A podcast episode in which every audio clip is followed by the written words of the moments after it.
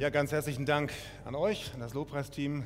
Herzlich willkommen, dass ihr hier seid, hier in Krefeld im Evangeliumshaus und ihr zu Hause vor den Bildschirmen, wo auch immer das ist, im Wohnzimmer, im Schlafzimmer oder irgendwann später mal am Arbeitsplatz. Wer von euch liest gerne Biografien? Ah, hier gehen ein paar Hände hoch, zu Hause vielleicht auch so innerlich. Oder vielleicht gibt es manche, die lesen nicht so gerne, die gucken lieber Filme, so Filme nach einer wahren Begebenheit, was wirklich so passiert ist. Manchmal auch so ein bisschen noch zusammengereimt, da kommen dann verschiedene Sachen zusammen. Das kann hochinteressant sein, zu sehen, was Menschen so erreicht haben, was die geleistet haben und getan haben. Das kann aber auch manchmal ganz schön frustrierend sein, oder? Da siehst du, was die Leute so hingekriegt haben und gemacht haben und du denkst dir, wie machen die das bloß? Wie schaffen die das? Wo nehmen die die ganze Kraft her? Das ist so weit weg von meiner Lebensrealität.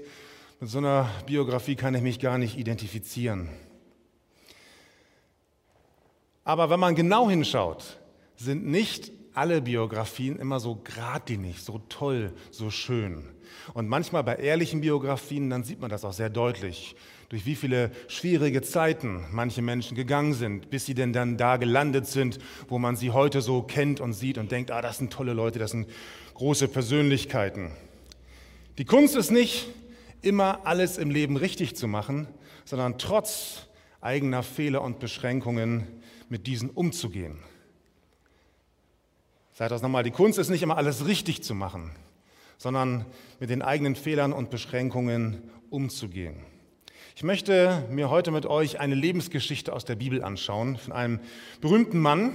Das ist einer der Erzväter Israels, nämlich genau der, Israel.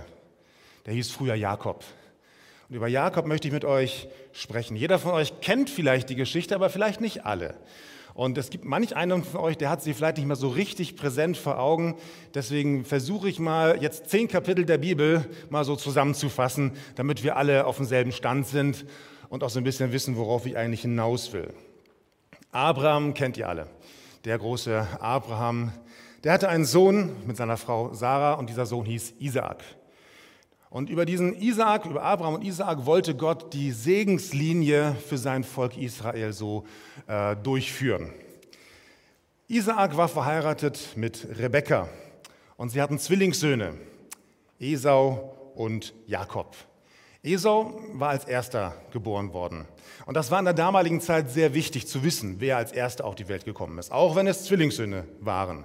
Denn der Erstgeborene war der Haupterbe der hat mindestens zwei Drittel des gesamten Vermögens seines Vaters bekommen. Und auch noch einen besonderen Segen dazu. Und dieser Segen, der bezog sich hauptsächlich auf, auf Fruchtbarkeit, auf Reichtum, auf Wohlergehen im Leben. So, das war so das, was der Erstgeborene mitbekommen sollte. Esau war der Erstgeborene. Und er war extrem behaart. Ich weiß nicht, ob man sich sowas vorstellen kann, aber die Bibel spricht, als er geboren wurde schon, er war er hatte eine Haut oder sah aus wie mit einem haarigen Mantel bekleidet. Also wenn man sich das vorstellt, da muss schon extrem ausgesehen haben. Jakob kam direkt hinterher und, und das war sehr erstaunlich, er hielt sich an der Ferse seines Bruders fest. Und so kam er dann da raus. Muss sehr ulkig ausgesehen haben. Ich weiß nicht, ob das heute so auch passiert. Ähm, Jakob bedeutet eigentlich, Gott möge beschützen. Aber so diese Wortähnlichkeit, das klingt im Hebräischen auch so ähnlich wie das Wort Verse. Und so könnte man dieses Wort Jakob, diesen Namen Jakob auch mit Fersenhalter äh, umbenennen. Und dieses Wort klingt im Hebräischen wiederum sehr ähnlich wie ein anderer Begriff, nämlich Fersenschleicher oder Betrüger. Das steckt alles in diesem Wort Jakob. Gott möge schützen, Fersenhalter, Betrüger. Und dieser Name war Programm. Absolut bei ihm. Esau war ein Jäger. Der war ein grober, grober Klotz. Der war ungehobelt, der konnte sich nicht besonders gut ausdrücken. Der war freiheitsliebend, der war viel draußen, hat draußen geschlafen, hat gejagt. Das war so sein, sein Ding, das konnte er gut. Er war der Lieblingssohn seines Vaters Isaak, weil dieser gerne wild aß. So einfach geht das. Liebe geht hier durch den Magen. Jakob dagegen, der war viel kultivierter. der ist zu Hause geblieben, der konnte sich ausdrücken, gewählt ausdrücken, der war gebildet, der ähm, benahm sich ganz anders, er war Hirte und Ackerbauer, er blieb so bei den Zelten, der war strategisch, dachte voraus, ganz anders als sein Bruder. Er war der Lieblingssohn seiner Mutter. Und ihr könnt euch vorstellen, was passiert, wenn Eltern Lieblingskinder haben. Das geht nie gut, zumindest fast nie. Eines Tages kommt Esau völlig erschöpft von der Arbeit. Der ist total fertig und hat nichts gefangen. Und dann kommt er an und trifft seinen Bruder Jakob. Und dann sagt er sowas wie, ey Alter, gib mal von dem roten Zeugs da, was du da hast. Ich habe tierisch Hunger. Ich muss was fressen. So ungefähr kann man sich das vorstellen. Er war so einer, der hat sich so ausgedrückt und war ein bisschen, bisschen grob, auch grob gestrickt. Und Jakob, der Stratege, der wittert jetzt seine Chance. Und er denkt sich, ja, das nutze ich aus. Und zwar schamlos. Er macht einen Handel mit seinem Bruder und sagt, pass auf, du kriegst mein Essen gegen dein Erstgeburtsrecht. Und Esau, dem war das Erstgeburtsrecht völlig wurscht. Der hatte Hunger. Das war alles, was zählte. Der dachte an jetzt und er hat gesagt, egal, komm, schieb rüber. Und er nahm dieses rote Gericht und es entpuppte sich als sehr einfaches Linsengericht weiß nicht, ob äh, Esau darüber enttäuscht war und da was anderes erwartet hatte. War also wirklich nichts Besonderes. Esau schlang das gierig runter und verschwand. Und weg war sein Erstgeburtsrecht. So viel hat er davon gehalten, von diesem Erstgeburtsrecht. Tja, Isaak wird mit der Zeit altersblind. Und bevor er stirbt, möchte er seinen erstgeborenen Sohn nochmal besonders segnen. Und er sagt zu seinem Sohn Esau, pass auf, geh in den Wald und jag mir was Schönes, bereite mir ein Wildbrett zu und dann will ich das essen, kommst du zu mir und dann danach werde ich dich ganz besonders segnen. Seine Frau Rebekka bekommt Wind davon und denkt sich, so, wir machen einen Komplott, wir schmieden einen Komplott, Jakob und ich gegen Isaak und Esau. Pass auf, Jakob. Ähm, ich bereite ein Essen zu, was wir hier in der Nähe haben. Da brauchen wir nicht groß jagen gehen. Und ich mache das so, dass das so ähnlich schmeckt wie wild. Das kriegt dein Vater gar nicht mit. Du gehst los und ziehst die Klamotten von deinem Bruder an, dann riechst du so wie dein Bruder. Und dann binden wir dir noch ein paar Schafsfälle um, so da, wo deine nackte Haut ist. Und dann fühlst du dich auch so an wie dein Bruder. Und dann gehst du rein und dann holst du dir den Erstgeburtssegen. Ja, gesagt, gemacht. Jakob kommt zu seinem Vater. Und Israel wundert sich, oder, oder sein Isaak wundert sich. Aber die Stimme, die klingt doch wie, wie Jakob. Wer bist du denn? Ich bin Esau. Wirklich? Klingt gar nicht so. Doch, doch, ich bin Esau. Zweimal lügt Jakob seinen Vater dreist an. Einfach so. Ja, komm mal her, komm, lass dich mal befühlen. Und er, er fühlt und denkt, hm, fühlt sich an wie Esau. Komm, gib mir einen Kuss. Und dann küsst er ihn. Und in dem Augenblick riecht er die Kleider von Esau und denkt, riecht auch wie Esau, aber klingt wie Jakob. Aber Isaac lässt sich täuschen. Eine Frage hat er allerdings noch. Denkt, wie, wie ging das so schnell? Ich habe doch gerade erst den Auftrag gegeben und jetzt ist das Essen schon fertig. Wie konntest du so schnell was fangen? Ja, sagt Jakob, Gott hat mir geholfen, hat mir eine gute Hand geschenkt und hat mir das Wild direkt vor die, vor die Flinte, vor die Augen ge gebracht und das ging ganz schnell. Gott war mit mir. Also jetzt zieht Jakob auch noch Gott da dreist in seine ganze Lügengeschichte mit rein. Und am Ende bekommt er diesen besonderen Segen von seinem Vater. Kurze Zeit später kommt Esau zurück. Der hat was gefangen, bereitet das zu, kommt zu seinem Vater und sagt, hallo Vater, hier bin ich. Hä, wer bist du denn? Ich bin's, Esau, hier ist dein Essen. Hä? Du warst doch gerade da. Nein, ich war nicht gerade da, ich bin doch gerade erst gekommen. Ja, aber wen habe ich denn da gerade gesegnet? Wie, du hast jemanden schon gesegnet? Ihr könnt euch vorstellen, was dann los war im Hause Isaak. Esau war stinkwütend, der wollte seinen Bruder umbringen.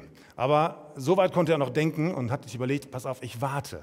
Ich warte, solange mein Vater noch lebt, mache ich nichts. Aber wenn mein Vater tot ist, dann bringe ich meinen Bruder um. Davon bekommt wiederum Rebekka Wind und überlegt sich, okay, da müssen wir was tun. Ich will nicht, dass mein Lieblingssohn umgebracht wird von meinem anderen Sohn. Äh, und er überlegt sich, und sie überlegt sich dann, ihren äh, Mann ein weiteres Mal zu manipulieren. Der Esau, müsst ihr wissen, hatte zwei Töchter, äh, zwei, Entschuldigung, zwei Frauen. Ich komme schon ganz durcheinander mit diesen ganzen Familienfäden hier. Der hatte zwei Frauen, die waren heidnisch, die waren nicht aus ihrem Stamm und die bereiteten den Eltern ziemlich großen Kummer. Und dann sagte Rebekka zu Isaak, pass auf, Jakob soll eine vernünftige Frau kriegen. Schick ihn zu meinem Bruder Laban und dann kann er sich eine Frau von unserem Stamm nehmen, von unserer Familie. Und dann gibt es nicht so ein Chaos wie mit Esau und seinen Frauen. Und Isaak lässt sich auch hier wieder täuschen. Er lässt sich manipulieren, kann man auch sagen. Er hat die Leitungsfunktion eigentlich aufgehört, aufgegeben. Und er holt seinen Sohn Jakob, segnet ihn noch einmal und schickt ihn zu seinem Bruder Laban. Der wahre Grund war natürlich die Furcht vor der Rache Esaus.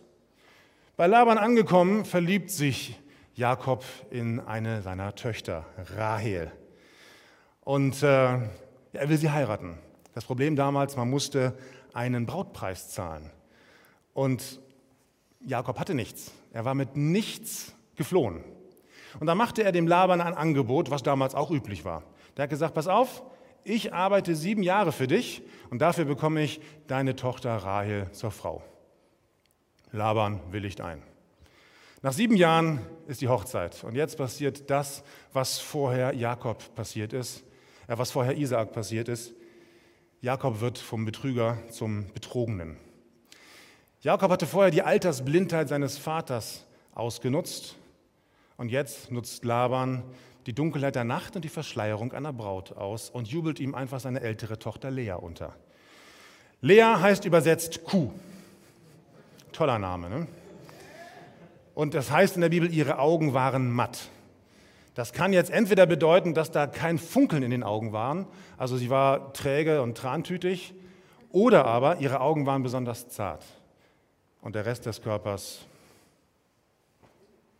naja, nicht so. Auf alle Fälle kommt das böse Erwachen am Morgen danach. Jakob wacht auf und erkennt, dass er mit der falschen Frau im Bett war. Dumm gelaufen beschwert sich und Laban hat so die Ausrede, ja, tut mir leid, aber das ist bei uns so üblich. Ich kann nicht die Jüngere vor der Älteren verheiraten, das geht gar nicht. Zuerst muss die älteste Tochter verheiratet werden. Die hätte vermutlich nie einen Mann bekommen, deswegen hat er sie auf die Art und Weise schön äh, unter die Haube gebracht. Toll. Was soll Jakob jetzt machen? Ja, sagt Laban, pass auf, du kannst, mach mal die Hochzeitswoche, zieh die durch, das war damals so üblich, eine Woche Hochzeit feiern mit allem, was dazugehört. Und danach kannst du direkt äh, deine andere Flamme heiraten, die Rahel wenn du bereit bist, danach nochmal sieben Jahre mit mir zu arbeiten oder für mich zu arbeiten. Okay, was soll Jakob groß machen? Er liebt Rahel, also willigt er ein. Und das müsst ihr euch erstmal vorstellen. Er heiratet Lea, die er nicht wollte, hat eine Woche Hochzeit mit ihr und danach heiratet direkt ihre Schwester. Zustände waren das damals, ne? War schon komisch. Tja, jetzt geht's weiter. Laban hat ja nicht nur Jakob betrogen. Er hat auch Rahel und Lea betrogen, denn die fanden das auch nicht so toll. Und die fühlten sich behandelt wie Vieh, wie Handelsware. Und der Vater hat sie so ein bisschen verschachert. Und letztendlich behandelt ihr Vater sie auch die ganze Zeit, auch in Zukunft, wie Sklavinnen ohne Rechte. Und jetzt geraten diese beiden Schwestern in Konkurrenzkampf zueinander. Denn Lea, die ungewollte, die hässliche, die wird mehrfach schwanger. Das bedeutet gesellschaftlichen Aufstieg und Anerkennung in der damaligen Zeit. Rahel, die Schöne und Geliebte, bleibt unfruchtbar, kriegt keine Kinder. Und das bedeutet den sozialen Abstieg in der damaligen Zeit. Mist. Also bedient sich Rahel eines Tricks, war damals auch üblich. Sie nimmt ihre Leibmagd, schickt sie zu Jakob ins Bett und sagt, okay, krieg mit ihr Kinder. Und wenn das Kind geboren wird, wird das direkt auf die Knie von Rahel geboren. Denn es gab damals so ein Recht, auf wessen Knien ein Neugeborenes zu liegen kommt, der bekennt sich zu diesem als sein Kind. So hat man das damals gemacht. Das war also im Prinzip eine Leihmutter. Ganz modern vielleicht. Darauf wird wiederum Lea neidisch und denkt sich, was meine Schwester kann, kann ich auch. Und schickt ihre Leibmagd zu Jakob und sagt, okay, bitte mach auch mit ihr noch ein paar Kinder. Passiert auch so. Irgendwann kommt Leas Sohn, Ruben, nach Hause und er hat Liebesäpfel dabei. So Liebesäpfel sind jetzt nicht diese roten Teile, so Äpfel mit rotem Zuckerguss, die man auf, auf der Kirmes kauft, sondern das waren damals so Nachtschattengewächse und denen sagte man große Fruchtbarkeit bei Frauen nach. Und jetzt fängt Rahel mit ihrer Schwester Lea an zu handeln. Sag, pass auf, gib mir einen Teil von deinen äh, Liebesäpfeln, dafür kriegst du Jakob für ein paar Tage, kannst mit ihm ins Bett gehen dann die machen einen Handel, wer mit ihrem Mann ins Bett gehen kann und vielleicht Kinder kriegen kann.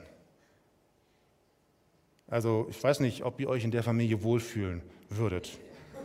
In einem Roman kann es vielleicht nicht schlimmer und hinterhältiger zugehen. Lest das mal durch. Das ist wirklich äh, spannend.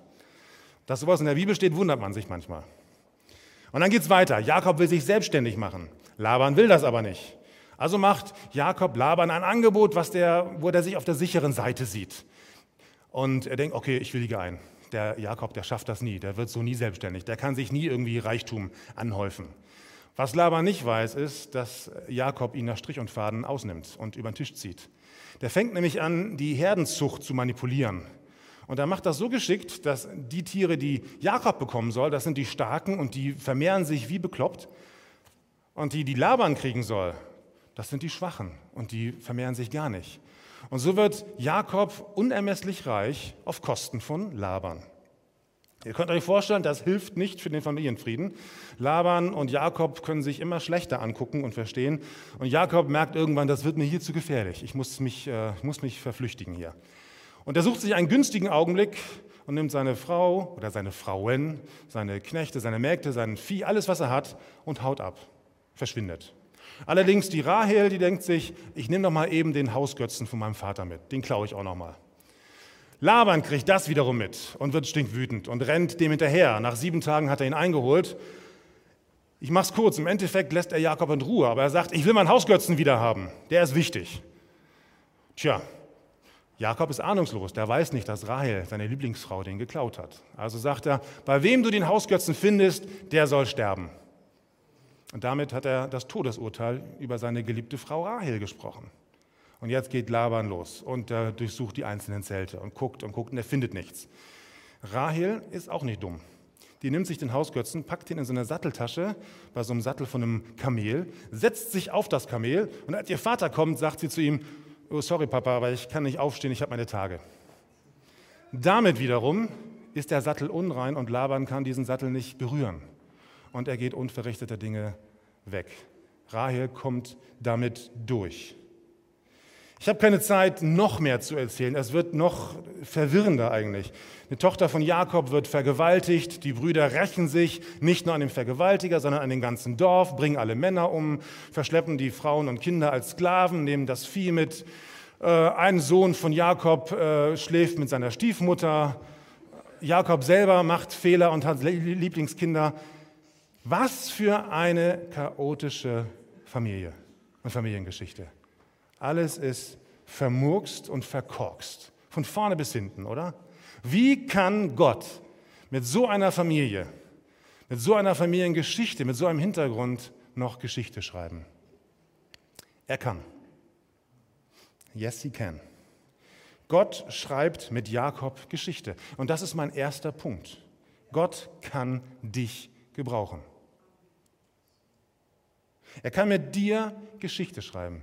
Kein Leben ist so vermurkst, kein Fehler so groß und keine Familiengeschichte ist so kaputt, als dass Gott dich nicht trotzdem gebrauchen könnte.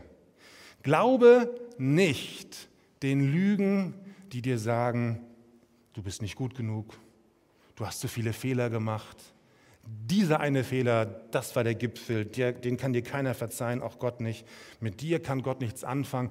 Bei dir liegt die Verdorbenheit in den Genen, das ist in der Familie schon vererbt, du hast überhaupt keine Chance, da irgendwie rauszukommen. Das sind alles Lügen. Es ist nicht wahr. Glaub das nicht. Ich habe nicht gesagt, tu, was du willst. Das ist Gott egal, schwamm drüber, ist nicht so schlimm. Nein, es ist schlimm. Sünde ist Sünde und Sünde muss vergeben werden. Aber trotz allem kann Gott dich gebrauchen. Sünde kann Gott nicht davon abhalten, trotzdem mit dir Geschichte zu schreiben und zu seinem Ziel zu kommen. Und das finden wir bei vielen Menschen, vielleicht sogar bei allen Menschen. Bei den meisten, also bei allen, die ich kenne, ist die Geschichte nie gerade. Da gibt es immer Probleme, Brüche, richtige Rückfälle oder Einschnitte, die furchtbar sind teilweise, wo man denkt, wie kann das? Wie kann das sein? Was ich in der ganzen Geschichte bisher weggelassen habe von Jakob, waren die ganzen Begegnungen, die er mit Gott hatte. Jakob hatte immer wieder Begegnungen mit Gott. Und diese Begegnungen haben ihn in die Anbetung geführt, in die Ehrfurcht. Er glaubte an Gott. Er wollte ihm dienen. Er wollte ihm den Zehnten geben. Das bringen wir jetzt ganz, ganz schwer zusammen. An Gott glauben und so ein Leben führen. Wie kann das sein? Wir haben so ein bisschen so die, den Hang dazu zu denken, wenn ein Mensch zu Jesus kommt, dann werden ihm ja alle Sünden vergeben. Und auf Knopfdruck ist das ein anderer Mensch und der macht nichts mehr falsch. Oder zumindest nichts Gravierendes mehr. Der macht plötzlich fast alles richtig. Das ist aber so leider nicht. Die Realität ist manchmal anders. Schwarz-Weiß-Denken hilft uns da nicht weiter. Jakob glaubte an Gott, obwohl er alles andere als fromm lebte. Ist das gut? Nein. Jakob hatte massiv unter seinen Fehlern zu leiden. Der Betrüger wurde ja selber zum Betrogenen. Das war nicht schön. Aber es ging trotzdem. Immer wieder hielt Jakob an Gott fest. Er hat den Glauben nicht aufgegeben, trotz seiner eigenen Fehler. Und diesen Fehler machen viele andere Menschen. Die haben irgendwann so viel falsch gemacht, dass sie sagen, jetzt kann ich nicht mehr zu Gott kommen. Ich kann auch nicht mehr in der Gemeinde mitarbeiten, ich kann nichts mehr, das ist vorbei, ist gelaufen. Jakob gab nicht auf, auch nicht sein Glauben an Gott. Und jetzt kommt mein zweiter Punkt darauf, und das ist eine Frage, die sich daraus ergibt. Wer oder was definiert dich? oder definiert, wer du bist. Die meisten Menschen definieren sich über das, was sie tun. Und da sind besonders Männer für anfällig. Wir wollen immer was leisten. Wir wollen erfolgreich sein. Wir wollen reich werden. Wir wollen irgendwie vorwärts kommen. Wir sind Macher. Wir sind Gewinner. Wir sind Leiter. Mein Haus, mein Auto, mein Boot. Kennt ihr noch, war mal so eine Werbung. Im christlichen Bereich gibt es das auch. Meine Gemeinde, meine Lobpreisband, meine Kleingruppe. Kann man genauso da auch übertragen. Ich sage damit nichts gegen Erfolg. Ich sage auch nichts dagegen, dass man fleißig und strategisch ist und erfolgreich nach vorne guckt. Aber definiert das, wer du bist. Bestimmt dein Erfolg, wer du bist. Bei anderen Menschen ist das genau andersrum. Die definieren sich über das, was sie nicht können oder was sie schlecht gemacht haben. Und sie denken ständig über ihre Sünden und Fehler nach und werden darüber träge, antriebslos und manchmal auch depressiv. Sie kommen gar nicht vorwärts. Ich mache sowieso alles falsch, das wird nichts mehr. Und auch hier die gleiche Frage. Definierst du dich über das, was du nicht tust und kannst? Bestimmen deine Fehler, wer du bist? Das ist die gleiche Frage. Bestimmt dein Erfolg, wer du bist, oder bestimmen deine Fehler, wer du bist? Der Apostel Paulus, der schreibt im 1. Korintherbrief Kapitel 15, ich bin der unbedeutendste unter den Aposteln und eigentlich nicht wert, Apostel genannt zu werden. Denn ich habe die Gemeinde Gottes verfolgt. Alles, was ich jetzt bin, bin ich allein durch Gottes Gnade. Und seine Gnade hat er mir nicht vergeblich geschenkt. Ich habe mich mehr als alle anderen Apostel eingesetzt, aber alles, was ich erreicht habe, war nicht meine eigene Leistung, sondern Gott selbst hat das alles in seiner Gnade bewirkt. Paulus definiert sich nicht über das, was er mal alles falsch getan hat, sondern er definiert sich über die Gnade Gottes, über das, was Gott über seinem Leben sagt. Und das war bei Jakob auch so. Jakob hat viel falsch gemacht. Er hat auch viel Erfolg. Er war ein reicher Mann geworden und damals war Reichtum ein Beleg dafür, dass der Segen Gottes auf jemandem ruhte. Aber entscheidend waren die Momente in der Gegenwart Gottes was Jakob da aussprach und was Gott über Jakob aussprach und in seinem Leben getan hat. Es gab eine ganz entscheidende Begegnung mit Gott. Das war in einer Nacht, da war Jakob alleine. Das ist eine sehr mysteriöse Geschichte. Und plötzlich wird er angegriffen. Er weiß nicht wer, von irgendeinem, von irgendwas, von irgendjemandem. Und das ist kein lockerer Kampf, kein so, wo man sich so ein bisschen mal so austestet. Das war ein Kampf auf Leben und Tod. Der ging die ganze Nacht. Der war richtig schwierig. Der Prophet Hosea, der liefert später mal eine, eine Auslegung dafür und er meint, Jakob hat mit einem Engel Gottes gekämpft, gerungen. Und Jakob selber wird im Laufe dieses Kampfes auch klar, der, gegen den ich da kämpfe, das ist ein göttliches Wesen. Das ist irgendwas aus der, aus der Sphäre Gottes. Und so sagt er diesen bekannten Ausspruch, ich lass dich nicht gehen, bevor du mich nicht gesegnet hast. Und dann fragt dieser Fremde Jakob nach seinem Namen. Und er sagt Jakob. Und in diesem Namen schwingt wieder alles mit, was Jakob war. Gott möge schützen, Fersenhalter, Betrüger. Und jetzt bekommt Jakob von dem Fremden einen neuen Namen. Und dieser Name heißt Israel. Gott herrscht. Und damit ist Jakob sogar Namensgeber für das Volk Gottes später, Israel.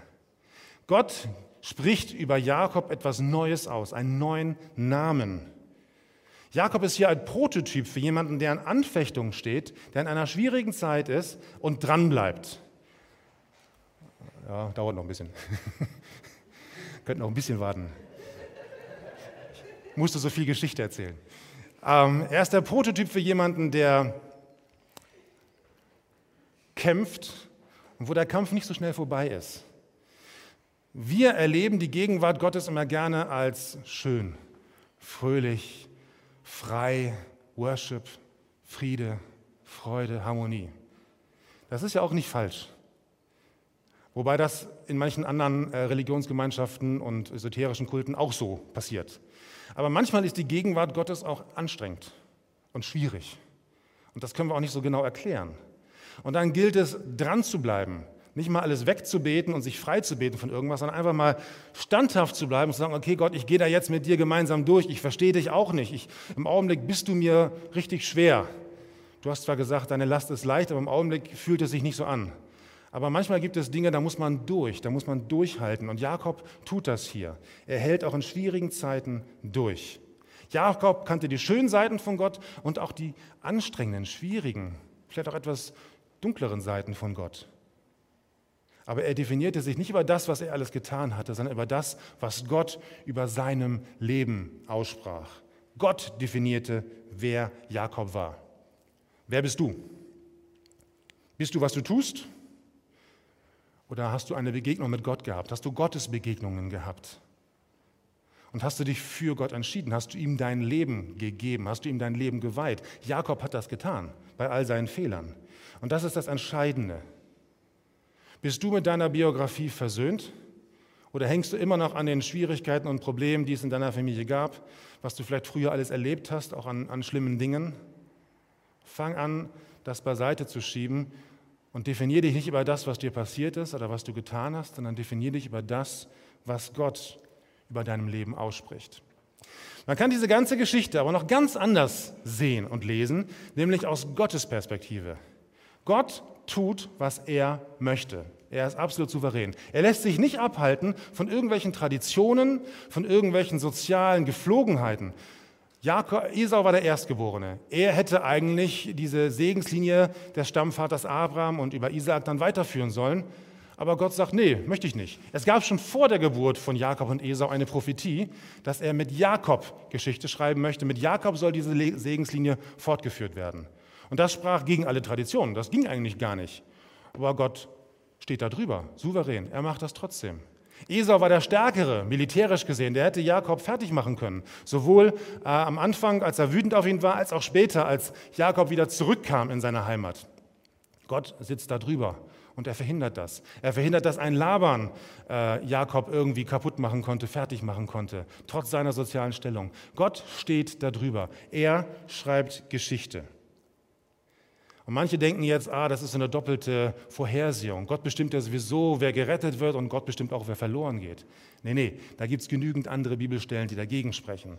Hieraus folgt eine ganz andere Schlussfolgerung, nämlich, dass Gott einen Plan für dein Leben hat. Gott hat eine Berufung für dein Leben. Und das ist mein dritter und letzter Punkt.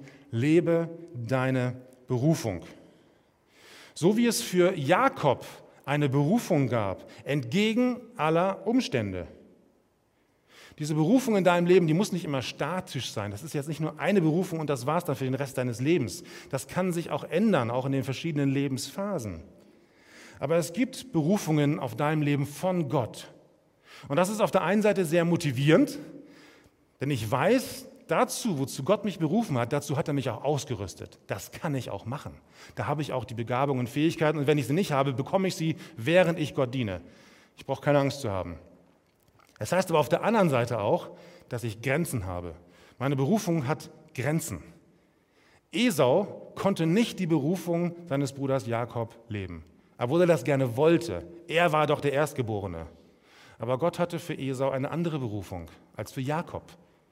Und deswegen konnte Esau nicht das tun, was Jakob getan hat. Das Problem ist, dass wir manchmal Dinge tun wollen, die gar nicht für uns bestimmt sind dass wir außerhalb unserer Berufung leben, außerhalb unseres Wirkungskreises, den Gott uns gegeben hat. Und das Problem, was dann passiert, ist, dass wir uns permanent überfordern. Wir haben eine Aufgabe übernommen, für die wir gar keine Begabung haben. Und das macht uns irgendwann krank. Das macht uns fertig. Wir tun Dinge, die wir gar nicht tun müssten, weil wir uns mit anderen vergleichen. Wir denken, was der kann, das muss ich jetzt auch tun. Dabei ist das gar nicht mein Auftrag. Ich habe dafür gar nicht die Qualifikation, nicht die Berufung. Das ist außerhalb meines Wirkungskreises. Und deswegen noch einmal, lebe deine Berufung. Oft kommen wir in Zugzwang und wir definieren uns dann wieder über das, was wir tun und nicht über das, wozu uns Gott berufen hat, es zu tun. Es gab eine Berufung auf Jakobs Leben. Und da konnte Gott Wunder tun und wirklich auf, auf krummen Wegen gerade schreiben. In der Gemeinde kommen wir so oft gerne mal in eine Schieflage. Da gibt es jetzt jemanden, den hat Gott berufen. Der soll ein großartiges Glaubenswerk aufbauen. Der hat nur wenig Leute. Fünf Leute, sechs Leute, ganz kleine Gemeinde. Aber Gott sagt zu ihm, ihr werdet eine große Gemeinde sein und geht mutig voran, seid kühn, glaubt nur. Und die machen Dinge, die kaufen sich Grundstücke und Gebäude jenseits ihrer Fähigkeiten. Und jeder Mensch mit gesundem Menschenverstand rät ihnen ab und sagt, mach das nicht, du machst dich unglücklich. Aber diese Person weiß von Gott, ich habe diesen Auftrag, Gott ist mit mir, ich habe diesen Glauben dafür. Und der hat Erfolg, der funktioniert. Gott tut Wunder. Und zwar gegen alles, was man sich menschlich vorstellen kann, gegen alles, was normal wäre. Passiert einfach. Gott geht seinen Weg. Das Problem ist, irgendjemand anders sieht das und denkt sich, das kann ich auch. Das mache ich auch. Ich muss nur richtig glauben. Und dann fängt man an, so Glaubenstechniken zu entwickeln oder Glauben zu praktizieren, so irgendwie so mit verschiedenen Methoden. Man guckt sich Glauben ab. Wie das gehen soll, weiß ich auch nicht so richtig. Oder man versucht auf eine bestimmte Art zu beten, um dann Erfolg zu haben. Aber es ist nicht dein Auftrag von Gott. Und deswegen hast du auch nicht diesen Glauben bekommen. Das heißt an einer Stelle, Gott hat jedem ein bestimmtes Maß an Glaube gegeben. Und wenn du in deiner Berufung lebst, dann reicht dein Glaube für deine Berufung aus, aber nicht für eine andere Berufung. Deswegen lebe deine Berufung und nicht eine andere Berufung. Sonst wirst du ganz furchtbar Schiffbruch äh, äh, erleiden. Wenn Gott dich berufen hat, Kleingruppenleiter zu sein, dann fahr nicht nach Afrika und mach einen auf Reinhard Bonke. Reinhard Bonke ist Reinhard Bonke, der hat seine Berufung. Aber du hast eine eigene Berufung. Leb du deine Berufung.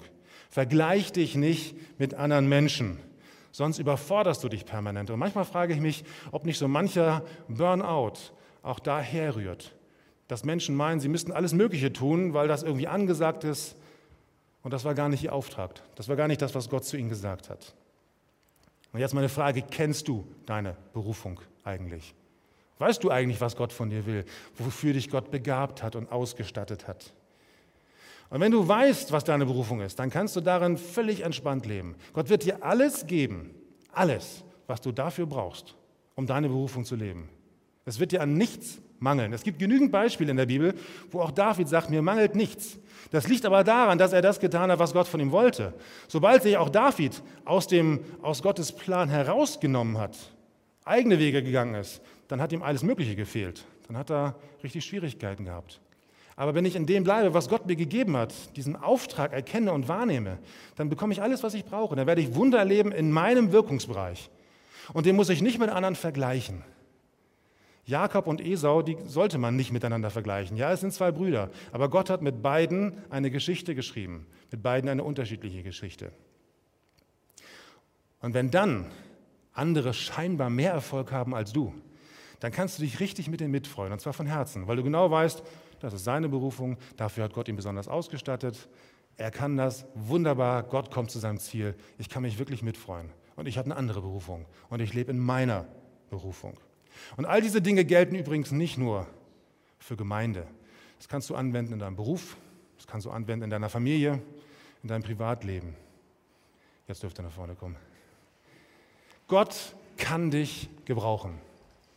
Egal wie kaputt deine Geschichte ist. Bist du versöhnt mit deiner Biografie und hast deine ganze Geschichte, auch deine schwierige Geschichte, mal Gott hingelegt.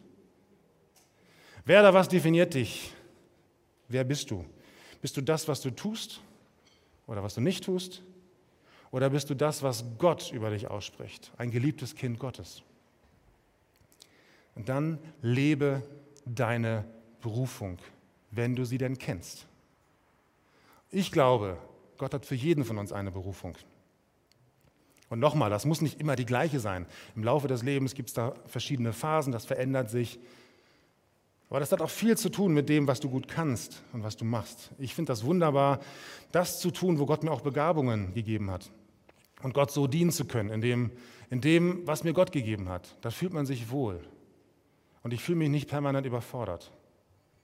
Es gibt jemanden, der ist Gemeindeleiter, der arbeitet wie ein Tier und ich kann den nur bewundern. Ich denke mal, wie schaffst du das alles?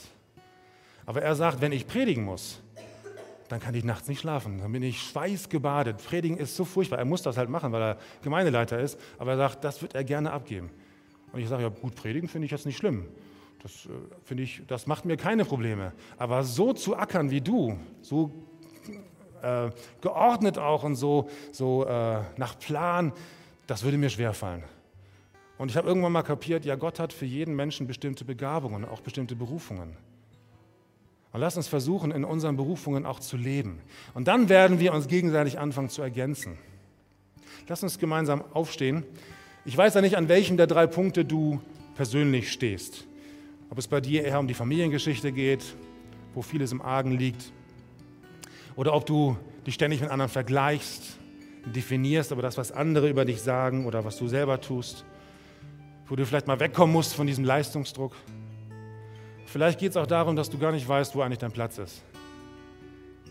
Dann gib doch Gott jetzt mal eine Antwort, auch während wir jetzt noch ein, ein Lobpreislied singen, ein Anbetungslied singen. Sing mit oder gib Gott eine Antwort auch zu dem Punkt, der gerade dein Leben betrifft. Herr Jesus Christus, wir danken dir für so Lebensgeschichten, für so Biografien wie die von Jakob, die so krumm sind, so schief sind, so viele Brüche haben, die gar nicht so den strahlenden Held darstellen. Danke, dass dein Wort so ehrlich ist und so viel mit unserem Leben zu tun hat. Denn auch unser Leben ist nicht perfekt. Es ist nicht alles wunderbar, nicht alles grandios. Aber danke, dass du mit jedem von uns arbeiten kannst, dass du jeden von uns gebrauchen kannst, dass du jeden von uns liebst und jeden von uns benutzen möchtest, um dein Reich zu bauen. Und Jesus, wir stehen jetzt heute Morgen hier, auch ganz besonders in deiner Gegenwart und wir wollen uns dir gerne bewusst neu weihen, egal an welchem Punkt wir gerade stehen. Wir möchten dich bitten, Jesus, dass du in unser Leben jetzt sprichst, dass du uns Weisheit schenkst, dass du uns Klarheit schenkst, dass du uns Erkenntnis schenkst über unser eigenes Leben, wo es hingeht, was wir tun sollen, wofür du uns berufen hast. Und sei du bei uns durch deinen Heiligen Geist, dass wir in unserer Berufung leben können und dir dienen können.